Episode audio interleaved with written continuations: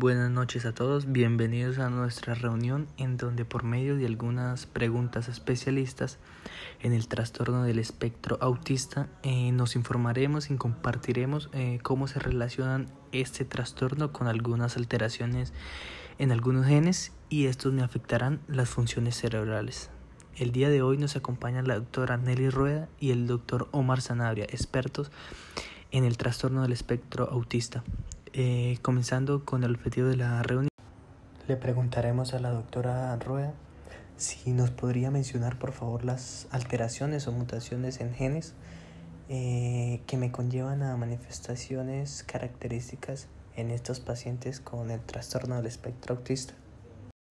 Hola, buenas noches a la potencial audiencia. Es un placer para nosotros estar reunidos y compartir nuestros conocimientos con todos ustedes. Bueno, en cuanto a su pregunta, hemos evidenciado por medio de estudios clínicos e investigaciones en estos pacientes diversas características. Se han encontrado niveles reducidos de oxitocina en pacientes con trastorno del espectro autista.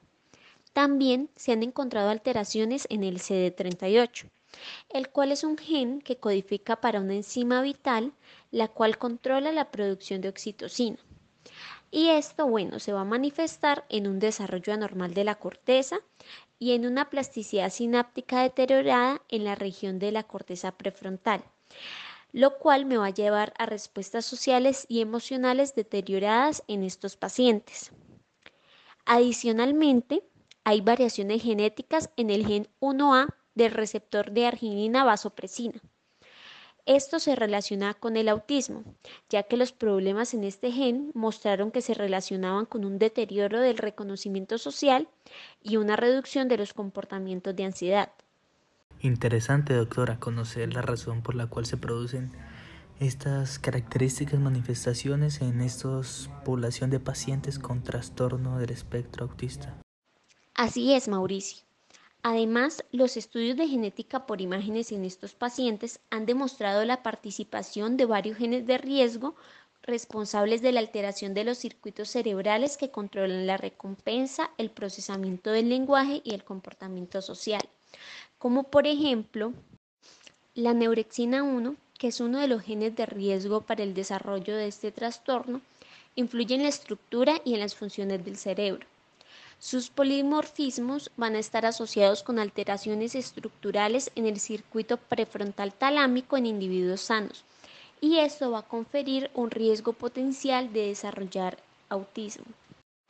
Por otro lado, también vamos a tener los polimorfismos del gen CNTNAP2, los cuales están asociados con la conectividad cerebral alterada en regiones que están involucradas tanto en la recompensa como en el desarrollo del lenguaje.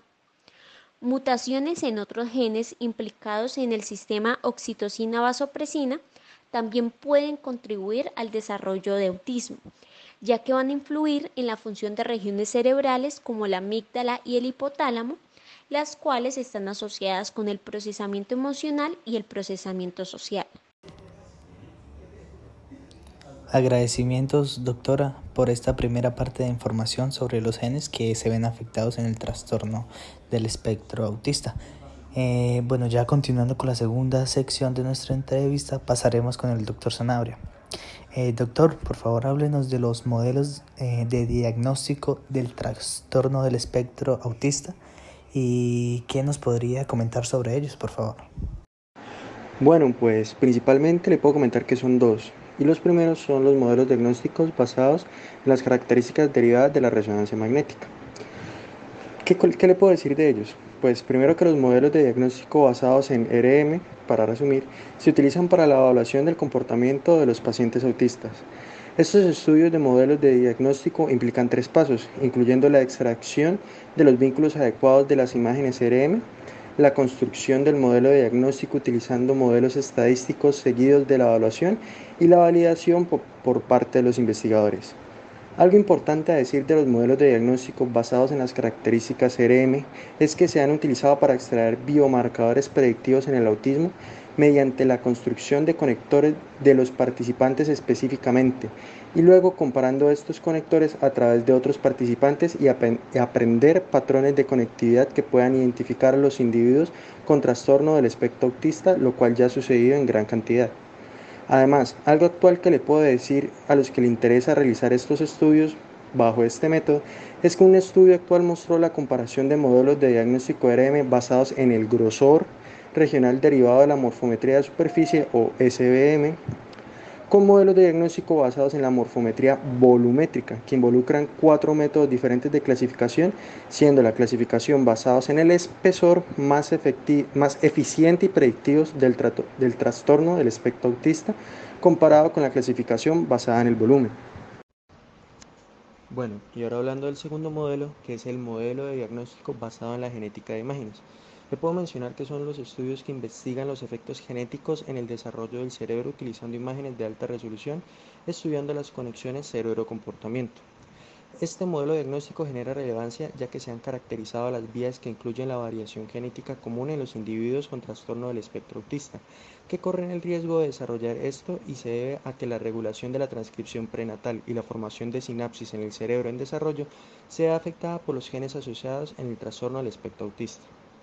Se han encontrado cosas muy importantes como el que la alteración de la conectividad de las estructuras de la protuberancia y los circuitos frontales, temporales y occipitales que participan en el procesamiento visual y del lenguaje están asociados a los genes de la superfamilia NRXN115.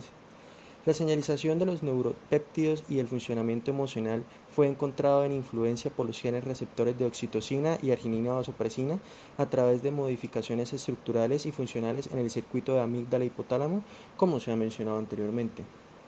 Te puedo hablar de algunos estudios de este modelo diagnóstico, por lo menos, así que recuerde actuales, un estudio mostró una relación entre la conectividad del lóbulo frontal y las variantes genéticas comunes en el CNT-NAP2 utilizando un estudio de neuroimagen funcional y el estudio encontró que los individuos con TEA y TD que eran portadores de alelos sin riesgo mostraban más reducción de las actividades del PFC durante la tarea del IRMF en comparación con los portadores de alelos de riesgo.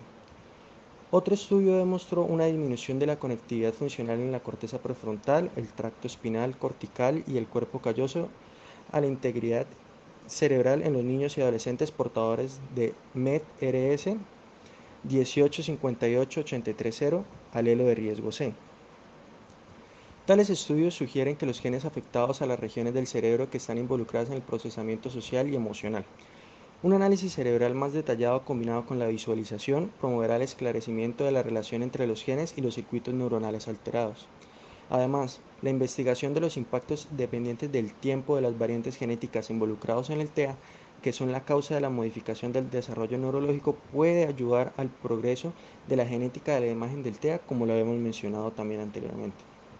Además, algo importante a estudiar es la plasticidad que se altera en diferentes trastornos neuropsiquiátricos como lo es el TEA. Puede medirse con alta resolución combinando la electroencefalografía o la resonancia magnética nuclear con la estimulación magnética transcraneal. Algo seductivo de los avances en las técnicas de imágenes cerebrales no invasivas y las exploraciones durante el reposo, las tareas es que pueden ayudar en las neuroimágenes de los bebés que tienen un mayor riesgo de desarrollar el TEA. Como tal, mediante la neuroimagen de los endofenotipos se puede lograr una mayor comprensión del impacto de los genes de riesgo del TEA en el circuito cerebral de la genética de las imágenes del TEA. Podría ser prometedora para el manejo clínico de estos pacientes afectados en un futuro. Muchísimas gracias, doctor Sanabria. Y ahora ya como tal nos podría eh, regalar unas conclusiones acerca del tema discutido el día de hoy. Claro, como tal te puedo mencionar para concluir la temática que hemos hablado hoy, en que uno, para explicar el origen de la patofisiología subyacente de la CIA, el estudio de las alteraciones genéticas y la relación entre los genes y los factores ambientales es muy crucial. Segundo, que los estudios de genética de imágenes han revelado información importante sobre la fisiopatología de los TEA. Tercero, que uno de los principales objetivos de los estudios de la genética de imágenes en los TEA es dilucidar las vías neuronales que dan lugar a la heterogenicidad fenotípica de este.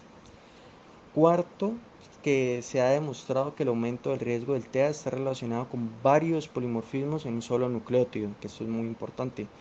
Y quinto, te podría mencionar que la estratificación de datos de neuroimágenes de factores de riesgo genético específicos que se producen en los TEA pueden ayudar a comprender la neurobiología que subyace a este trastorno y esto ayudaría a dilucidar los TEA desde diversas perspectivas y posteriormente preparar el camino para el tratamiento personalizado a los pacientes del TEA, lo cual es el fin para todo esto que estamos haciendo. Muchas gracias doctores por su participación y su aporte del conocimiento. Eh, para saber un poco más de los genes que se afectan en el trastorno del espectro autista y las implicaciones en las funciones cerebrales. Muchas gracias por su asistencia y su atención.